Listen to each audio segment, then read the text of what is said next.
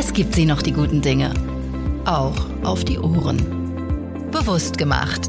Der Podcast rund um verantwortungsvollen Konsum und nachhaltige Lebensweise. Ein Produkt der Manufaktum GmbH.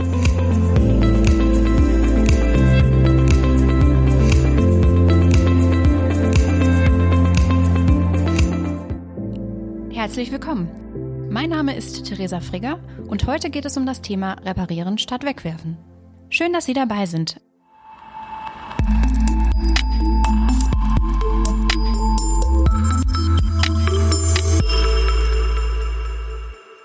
Heute zu Gast bei uns ist Giselheid Herder-Schulz von der Windmühlenmessermanufaktur Herder aus Solingen und mit ihr sprechen wir über Langlebigkeit und Reparierbarkeit von Produkten. Frau Herder, schön, äh, dass Sie zu uns gekommen sind und wir mit Ihnen sprechen dürfen. Äh, erzählen Sie doch vielleicht einfach zu Beginn einfach mal ein bisschen über das Unternehmen Herder und natürlich auch über Ihre Rolle im Unternehmen. Ja, das mache ich sehr gerne. Also unser Unternehmen ist äh, bereits 148 Jahre alt. Es ist also 1872 gegründet worden als Familienunternehmen von meinem Urgroßvater. Dieser heißt Robert und deswegen heißt das Unternehmen auch heute noch Robert Herder Windmühlenmessermanufaktur. Wir haben nach wie vor eine handwerkliche Fertigung und zwar nicht ganz natürlich vollkommen ohne maschinelle Unterstützung. Ich glaube, das würde heute keiner mehr schaffen. Also Pressenarbeiten zum Beispiel oder schwere Schleifarbeiten, die werden also auch mit Maschinenunterstützung gemacht. Aber alles das, was äh, wesentlich ist für feinen Schliff, für feine Ausformung der Griffe oder für bestimmte Formen, das wird von Hand gemacht bei uns nach wie vor. Zurzeit beschäftigen wir 78 Leute. Ähm, wir haben 14 Leute in der Verwaltung und der Rest ist eben in der Fertigung. Und was ist das dann für ein Berufsbild in der Fertigung? An sich sind die Ausbildungsberufe des Messerhandwerkes sehr zahlreich gewesen, weil es auch sehr, sehr vielfältige Arbeiten an einem Messer oder überhaupt an einem Schneidwerkzeug gibt. Jetzt kommen wir ja aus Solingen und Solingen ist in Deutschland die Klingenstadt, hm, hat eine sehr lange Tradition, schon seit dem 12., knapp 13. Jahrhundert in der Fertigung, damals natürlich von Waffen, also von Schwertern ursprünglich, dann über Säbel, über Degen und in den Friedenszeiten hat man eben andere Dinge gemacht, eben Messer, Scheren selbstverständlich, chirurgische Instrumente, Taschenmesser, Jagdmesser und so weiter und so fort. Und in diesen äh, verschiedenen äh, Sparten hat man natürlich auch die eigenen Berufsbilder gehabt. Also Generell war natürlich ganz wichtig der Schleifer und Pliester. Schleifen ist ganz klar. Pliester ist der, der Feinschleifer. Das wurde von der einen und derselben Person gemacht. Äh, dann hatte man natürlich den, den Schmied und den, äh, den Wärmebehandler. Man sagte früher einfach Härter. Da kommt übrigens auch unser Name Herder her. Das ist also im Solinger Platt, äh, sagt man der Herder, also der Härter. Deswegen sind auch bei uns alle Herders nicht unbedingt verwandt, weil das eine Berufsbezeichnung ist, wie Müller zum Beispiel.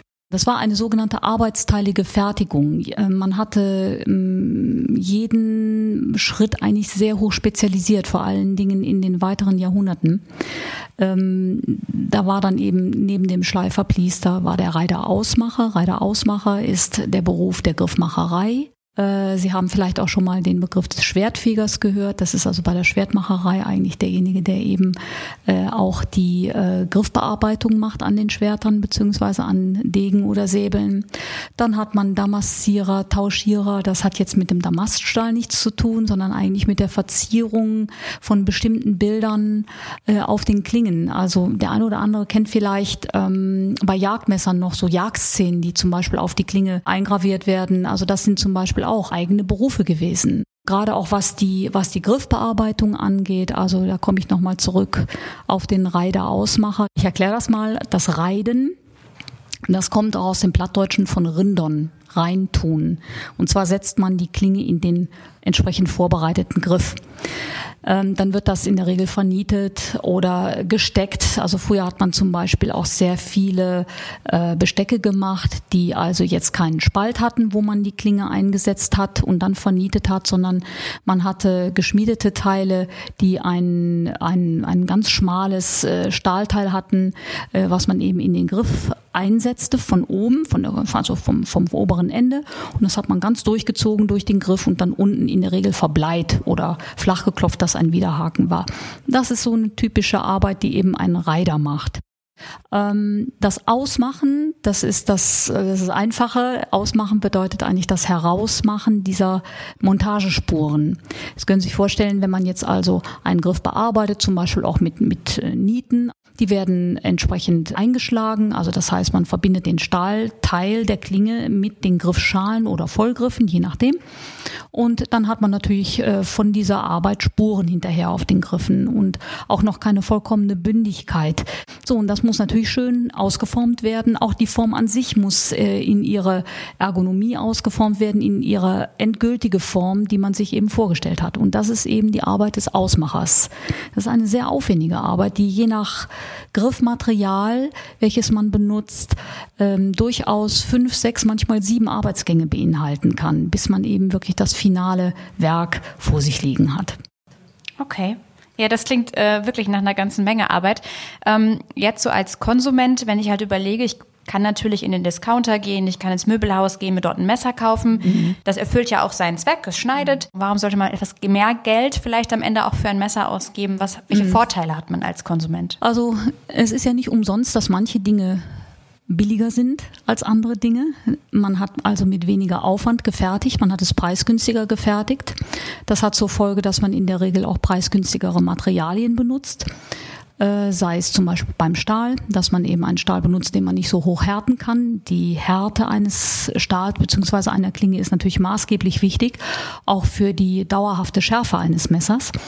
Und wenn je, je preisgünstiger man das äh, auswählt, desto äh, ja weniger langlebig ist natürlich das Produkt. Und beim Griff ist es so, dass man in der Regel bei den ganz preisgünstigen Sachen ausschließlich nur ähm, sogenannte angespritzte Kunststoffgriffe benutzt oder sehr, sehr billige Holzgriffe, die auch aus Bereichen kommen, wo man oft nicht ganz genau weiß, wo sind die Erzeugerländer ähm, gewesen und wo hat man das geschlagen. So, wenn man das alles nicht will, wenn man also sagt, man, ich möchte einmal ein äh, langlebiges Produkt haben, was ich eben wirklich über, über ganz lange Zeit benutzen kann. Ich möchte, dass das aus guten Materialien gemacht ist und ich möchte, dass es ein gutes Griffmaterial hat. Dann sind das alles Komponenten, die natürlich auch ein solches Teil teurer machen. Aber man hat den Gewinn eigentlich, finde ich, immer am langen Ende. Bleiben wir mal beim Beispiel eines kleinen Gemüsemessers. Ich kaufe ein kleines Gemüsemesser, je nachdem, welchen Holzgriff das hat oder überhaupt welches Material verarbeitet wurde, sagen wir mal, liegt das zwischen 15 und 20, vielleicht 22 Euro. Das sind aber Produkte, die halten durchaus, wenn man die gut behandelt, 30, 40 Jahre. Und überlegen Sie sich diesen Betrag von 15 oder 20 Euro verteilt auf 30 oder 40 Jahre, das ist ein Nichts. Natürlich, man kann kleine Gemüsemesser auch für 99 Cent kaufen. Aber wie lange halten die wirklich? Ja, wie schnell ist das Material ermüdet und die Klinge löst sich vom Griff oder es gibt äh, Macken, wenn man also ein bisschen zu stark an, den, an die Klinge rangegangen ist. Das sind ja alles so Punkte, die dann eben im Grunde genommen dazu führen, dass man das Teil wegwirft. Und dann sind wir beim sogenannten Wegwerfmesser, was auch als Begriff tatsächlich von vielen Konsumenten benutzt wird. Ja? Ja. Also viele sagen, ach ja, ja, also ich habe da so ein, äh, ich habe immer so diese kleinen billigen Dinger genommen, so wird das gesagt. Okay. die, die, wo, wenn da, wenn da was dran ist, dann, dann schmeiße ich die eben weg. Und das ist ja nicht nachhaltig. Ich meine, ich meine, selbst wenn ich jetzt sage, ich habe einen billigen Stahl da dran, es ist immerhin Stahl. Genau. Und es ist immerhin ein, ein Wertstoff. Ähm, gut, das wandert dann bei uns, in Deutschland zumindest, in, bei einer gut organisierten Abfallwirtschaft wandert, wandert das in, in das Recycling. Aber im Grunde genommen ist das schon schade, weil es wird ja auch wieder Energie eingesetzt und alles. Und wir vertreten eben die Meinung, wir geben uns im Vorfeld mehr Mühe. Also wir, wir setzen die Handarbeit dran, wir schleifen eine Schliffgeometrie, die eben besonders schlank ist. Warum? Weil man die besonders leicht nachschärfen kann. Also erstmal hält sie sowieso länger den, den Schliff und die Schärfe und dann kann man sie eben auch sehr viel leichter nachschärfen.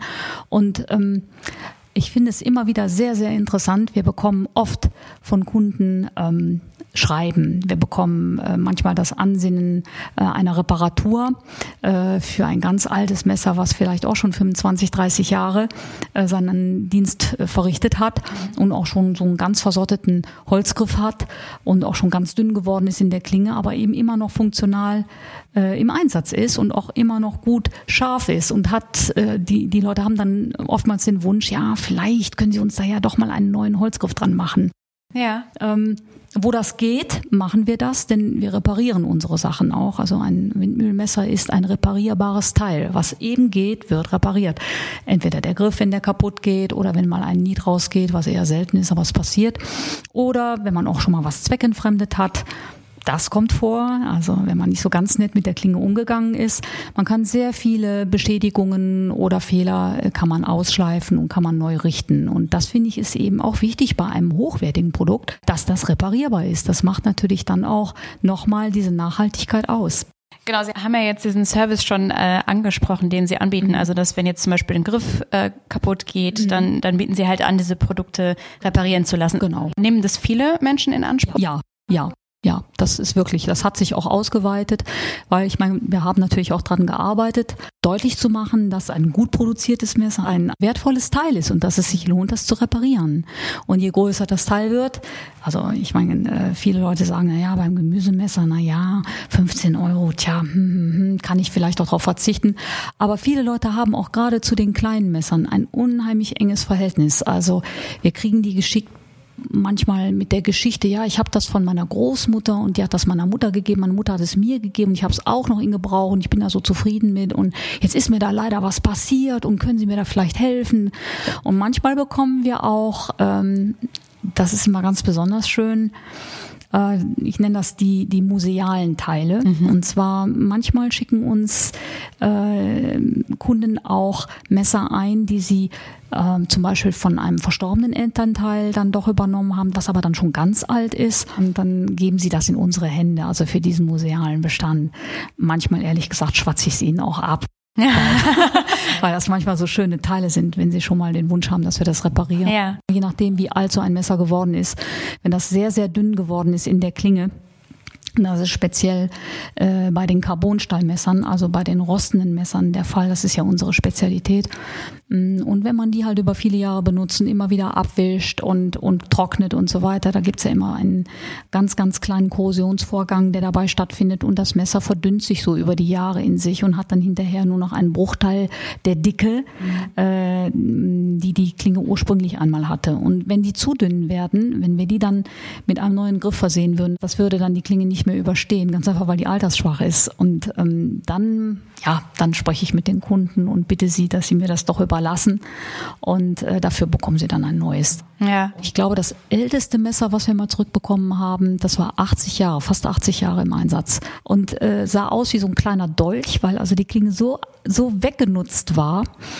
Ähm, das war eines der wenigen Teile, wo der Griff länger überlebt hat als die Klinge. Wahnsinn. Das ist also wirklich schon äh, sehr bezeichnend. Und ja, und solche Teile, die kommen dann schon mal zurück auch äh, mit kleinen Geschichten. Teilweise mit so kleinen Familiengeschichten auch dabei. Ähm, durch wie viele Hände das gegangen ist. Oder äh, ich weiß, eine sehr schöne Geschichte war zum Beispiel mal von einem ähm, Finanzbeamten. Dieser Finanzbeamte, der ist in Pension gegangen und wurde dann in der neuen Firma angestellt. Diese neue Firma war natürlich seine Frau in der Küche und das war die Firma Tu mal da und geh mal hier. so ungefähr. Und ähm, er musste dann eben auch Kartoffel schälen und weil er eben doch so beeindruckt war über die Schärfe dieses Messerchens, was ja auch schon so alt war, dann hat er dann mal die ganzen Ehejahre ausgerechnet, wie viele Kartoffel, also Zentner von Kartoffeln dieses Messerchen schon ähm, geschält und geschnitten hat und war dann ganz beeindruckt und hat dann eine Wahnsinnszahl über äh, 600 Zentner Periode 66, also so ganz genau wie eben ein Finanzbeamter auch arbeiten sollte. So hat er das dann geschrieben in dem ganz netten Brief auch uns dann eben zugeschickt. Solche Dinge. Ich finde, das ist eine besondere Ehre, die diesem Produkt auch zuteil wird. Und ähm, das haben wir wirklich auch vornehmlich bei den kleinen Gemüsemessern. Ja, wie viel, wie viel Wertschätzung so ein, ja, so ein absolut. Produkt entgegengebracht ganz genau, wird. Ganz genau. Und äh, wenn Sie das so erzählen, dann, dann würde ich ja fast davon ausgehen, wenn ich mir so ein Messer kaufe, dann begleitet mich das mein Leben lang. Ja, das ist auch so. Wenn Sie das nicht irgendwie äh, in die Spülmaschine legen, was es nämlich nicht verträgt, allein schon wegen des Holzgriffes nicht, aber auch natürlich eine Carbonstahlklinge. Carbonstahl ist ein, ein Stahl, der eben keinen Chrom enthält, der also nicht legiert ist oder nur niedrig legiert ist ist, der nur die Zusatzstoffe drin hat, die er eben für seine Funktion an Härte und, und äh, Elastizität und äh, äh, Schnitthaltigkeit benötigt. Und ansonsten wird er eben im Gebrauch dunkel. Das wird er grundsätzlich. Das ist einfach seine Arbeitsfarbe. So, das sind sozusagen die, die Schwielen dieses Messers. Also wenn Sie viel mit den Händen arbeiten, ein Schreiner hat auch Schwielen an den Händen. Das sind eben die Schwielen dieser Klinge. Und dieses Material ist äh, eigentlich ziemlich unverwüstlich insgesamt, wenn man es eben gut behandelt, wenn man es nicht äh, sage ich mal, ähm, mit Essig benetzt äh, tagelang in der Küche rumliegen lässt, dann wird das wirklich dunkelbraun rostig und hat ganz hässliche Flecken. Aber wenn man das einfach äh, benutzt und mal eben kurz abwäscht und dann abtrocknet, dann ist es gut. Also mehr Pflege braucht das eigentlich nicht. Sie haben ja schon erzählt, dass Sie diesen Reparaturservice anbieten. Es gibt ja noch mhm. weitere Serviceleistungen, die Sie quasi zur Verfügung stellen. Das ist dieses große Thema Wissensvermittlung. Mhm. Ähm, Sie bieten ja zum Beispiel auch bei Manufaktum Seminare an zum richtig. Thema Messerschleifen. Also wie mhm. schleife ich mein Messer eigentlich genau. richtig? Ja. Warum machen Sie das? Ich meine, Sie könnten ja viel mehr Produkte verkaufen, wenn Sie das nicht tun würden. Ja, das stimmt zwar, aber ich finde, man sollte nicht immer alles um jeden Preis machen. Ähm, also ich habe schon eine große Hochachtung auch vor Materialien. Wenn man besonders schöne Holzgriffe hat, äh, dann sollte man die pflegen. Das ist doch schade drum, jetzt, na, weil man sagt, ja, ach ja, das ist mir im Wasser liegen geblieben, na ja, was soll's, dann eben weg damit oder so, sondern äh, man sollte eben auch wissen, wie man diese Dinge pflegt und wie man sie instand hält. Und das ist genauso bei einer guten Klinge natürlich. Also man muss schon wissen, wie man ein Messer schärft. Nicht alle Messer sind gleich. Es ist ein großer Unterschied, ob ich ein äh, sehr massiv geschliffenes Messer in der Hand halte oder ein dünn geschliffenes Messer, für welchen Zweck das ist, ob es ein Besteckmesser ist, ob ich ein Jagdmesser habe oder eben ein normales Küchenmesser. Die haben alle ihre Eigenheiten und das muss man erkennen. Man sollte wissen, äh, was ist es für ein Material, und äh, wie behandle ich das? Wie gehe ich mit dem Holz um? Oder wenn ich einen Kunststoffgriff habe, auch der sollte durchaus sauer gemacht werden. Das ist ja jetzt nicht so, dass sie selbstreinigend sind. Und alle diese Dinge, die vermitteln wir eben in diesen äh, Kursen, weil ich finde, es ist wichtig, dass man weiß, wie man etwas gut behandelt, was einem eben auch am Herzen liegt. Jetzt ist es ja irgendwie lustigerweise so, Sie haben äh, gerade schon gesagt, dass ja relativ viele Frauen dann doch ja. Kundinnen sind, weil mhm. die in der Küche stehen und mhm. äh, das Gemüse schneiden. Ja bei unseren Seminaren sind fast ausschließlich Männer. Ja. Wie passt das zusammen? Das stimmt. Meistens ist das so, dass die Frauen das ihren Männern überlassen. Und die Männer fühlen sich dazu befleißigt, weil das ja dann ein handwerklicher Vorgang ist. Mhm. Und die Männer kochen natürlich mit großen Messern. Also die kochen weniger mit den kleinen. Und bei den großen Messern, die sind meistens ja auch recht kostspielig. Also möchte ich natürlich auch das Höchstmögliche an Einsatzfähigkeit da rausholen. Und das kann ich natürlich dann auch erlernen, indem ich äh, dann weiß, wie ich das genau schärfe. Mhm. Also das halte ich auch für sehr wichtig und ist dann auch durchaus gerechtfertigt. Also eigentlich ist es ja so Gleichberechtigung in der Küche und auch Gleichberechtigung ja. beim, beim Schärfen von Messern, ja, oder? ganz genau, ganz genau. Ähm, wir möchten mit unserem Podcast ja Menschen für das Thema bewusster Konsum mhm. sensibilisieren. Was bedeutet für Sie eigentlich persönlich bewusster Konsum? Also bewusster Konsum bedeutet für mich, ich mache zum Beispiel nicht jeden Trend mit, weil oftmals diese Trends auch gar nicht zu einem persönlich passen. Das ist ein Punkt. Ähm, generell eigentlich bei Dingen, die, die gut gemacht sind, die von hochwertigen Materialien gemacht sind, die sollten eben auch ihre, ihre Auftrittschance bekommen. Das heißt, eben auch über lange Jahre eben ihrem Zweck dienen.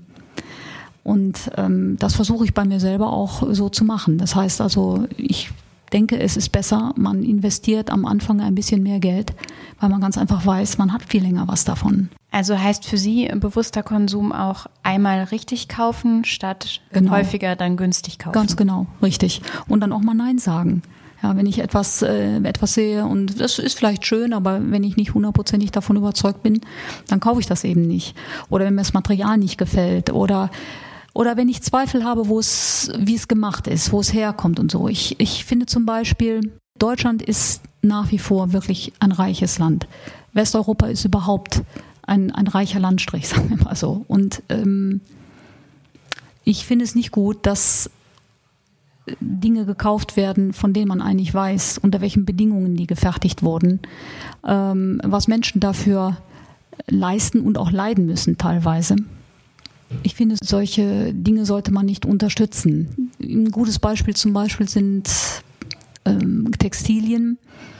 Ich habe einmal mich längere Zeit mit einem Textilhersteller unterhalten können, weil ja die meisten Textilien, also in dem normalen sage ich mal, Kaufhäusern, was man sonst so kauft, sind ja natürlich viele längst nicht mehr in Europa, Deutschland sowieso nicht gefertigt, sondern kommen von viel weiter her. Und ein wirklich ziemlich übles Teil ist zum Beispiel die Herstellung von Seide. Wenn man also ähm, manchmal so Sonderangebote sieht, ähm, eine Seidenbluse oder ein Seidenhemd äh, für 29,95 oder 39,95. Man muss sich mal überlegen, wie aufwendig die Seidenproduktion ist, also das Abwickeln des Kokons, unter welchen Bedingungen. Das geht nur unter ähm, der Bedingung mit sehr heißem Wasser, äh, weil das eben auch sehr klebrig ist und das muss gewaschen werden und so weiter. Das machen Frauen in den entsprechenden Erzeugerländern zwölf Stunden am Tag in kochend heißem Wasser. Die haben teilweise ähm, Becken neben sich stehen mit kaltem Wasser, um zwischendurch mal diese total roten Hände zu, äh, zu kühlen. Also ich meine, das sind, das sind Dinge, ich bin überzeugt, dass viele Leute, die sowas kaufen, im Leben selber nicht machen würden. Hm. Aber dafür bedarf es dann ja schon irgendwie auch einer intensiven Informationsaufarbeitung. also ich glaube, dass viele Menschen, wenn sie sich eine Seidenbluse ja. kaufen, tatsächlich nicht wissen, das stimmt. Wie Seide das wird ja auch, das wird in dem Moment ja auch kaum vermittelt. Genau. Ähm, mittlerweile ist es natürlich auch schon anders geworden, weil ähm, viele Informationen inzwischen zum Verbraucher äh, durchgelangt sind. Also es ist ja doch gerade in Deutschland eben auch eine große Bewegung angefangen in den, in den 80ern eben über äh, das Umweltbewusstsein, was dort gestärkt wurde. Also da, natürlich gibt es sehr viel mehr Wissen heutzutage, aber es gibt eben auch äh, trotzdem Bereiche, wo die Leute das einfach nicht interessiert. Wie würden Sie das für Ihren Bereich sehen? Merken Sie, dass ähm, mehr nachhaltige Produkte nachgefragt werden? Ja, definitiv. Gut, wir geben uns selber auch große Mühe, das natürlich äh, kundzutun, zu informieren am, am Kunden. Auf der anderen Seite merkt man aber auch, dass ähm, durch diesen enorm hohen Konsum, den wir haben, in Dingen, die jetzt gerade mal eben in sind, die kauft man, nimmt man mit, schmeißt man weg. Und oftmals ist es so, dass doch jetzt Kunden kommen, die sagen, ja, ja, also ich habe mir jetzt schon so oft was gekauft und irgendwie so richtig was taugen tut es nicht und jetzt kaufe ich mir was Richtiges. Und das ist schon ganz klar ein Trend, den wir merken bei uns auch und, worüber wir froh sind, dass sich dann eben ein Kunde für ein Messer aus unserem Haus entscheidet, weil er weiß, dass es eben länger haltbar ist, dass es reparierbar ist und dass es sauber gefertigt ist. Ich meine, auch die saubere Fertigung spielt ja auch eine Rolle, dass ich weiß, dass das Teil nicht irgendwie mit schädlichen äh, Stoffen gemacht ist oder noch Dinge enthält, die vielleicht nicht in Ordnung sind. Und ähm, wenn ich mir den Herder-Kunden so vor Augen führe, mhm. was, was zeichnet denn aus? Also unsere Kunden sind, sind durchaus äh, Kunden, die handwerksaffin sind erstmal. Jemand, der einfach was Gutes, äh, Praktisches haben will, was lange hält und was handwerklich gemacht ist. Ich merke das immer wieder, wenn wir zum Beispiel Tag der offenen Tür haben und äh, Besucher zu uns kommen und sich die Fertigung ansehen und dann da vollkommen fassungslos vorstellen und sagen, meine Güte, das ist ja wirklich von Hand gemacht. Ach, der, der, der, der poliert ja wirklich die Griffe von Hand auf, äh, also auf einer Scheibe und so. Das sind dann so Aha-Momente, die die Leute haben. Und das tragen die auch weiter, natürlich. Also die haben das gesehen, tragen das dann natürlich in ihrem Freundeskreis und Verwandtschaft oder Familienkreis weiter. Und das ist natürlich gut für uns. Wie, wie sehen Sie denn die Zukunft von Herde? Was gibt's da so für Ziele und Aufgaben? Also natürlich ein Ziel ist ganz klar, diese Handwerksfertigung aufrechtzuerhalten, das Handwerk weiter zu stärken, äh, junge Leute darin auszubilden. Das ist uns auch in den letzten ja, 25 Jahren ganz gut gelungen. Es wird so ein bisschen schwieriger, Leute dafür zu finden, junge Leute auch, weil sich auch so ein bisschen die Gesellschaft wandelt zurzeit. Und das ist natürlich schon ein Beruf, wo man sich auch Mühe geben muss. Also wie es so schön heißt, ohne Fleiß kein Preis. Ne? So ist das halt. Ja. Und aber ähm, diejenigen, die wir finden und die dann wirklich auch die Begeisterung daran finden, also die machen auch wirklich eine ganz tolle Arbeit. Auf die bin ich ganz ganz super stolz, ja. Und äh, für die Zukunft, äh, glaube ich, wird sich das auch weiter verstärken. Also wir haben einfach äh, gemerkt, äh, gerade so in den letzten fünf, sechs Jahren, dass sich die Nachfrage deutlich verstärkt. Ähm, weil wir dieses Produkt, so wie es ist, eben auch wirklich total ehrlich handhaben. Da lege ich riesengroßen Wert drauf, dass das, was wir in unseren Broschüren schreiben, eben auch wirklich stimmt. Im Prinzip ist es eigentlich ein einfaches, ehrliches Produkt. Und ich glaube, in einer Welt, die sich so ja, überdreht, wie das bei uns zurzeit der Fall ist, äh, ist das eine willkommene Erholung. Wir freuen uns über die tollen Produkte und unsere Kunden freuen sich über die tollen Produkte. Ähm, ich danke Ihnen für das Gespräch. Sehr gern. Dass Sie hier waren und für die vielen Informationen. Ja, vielen Dank meinerseits.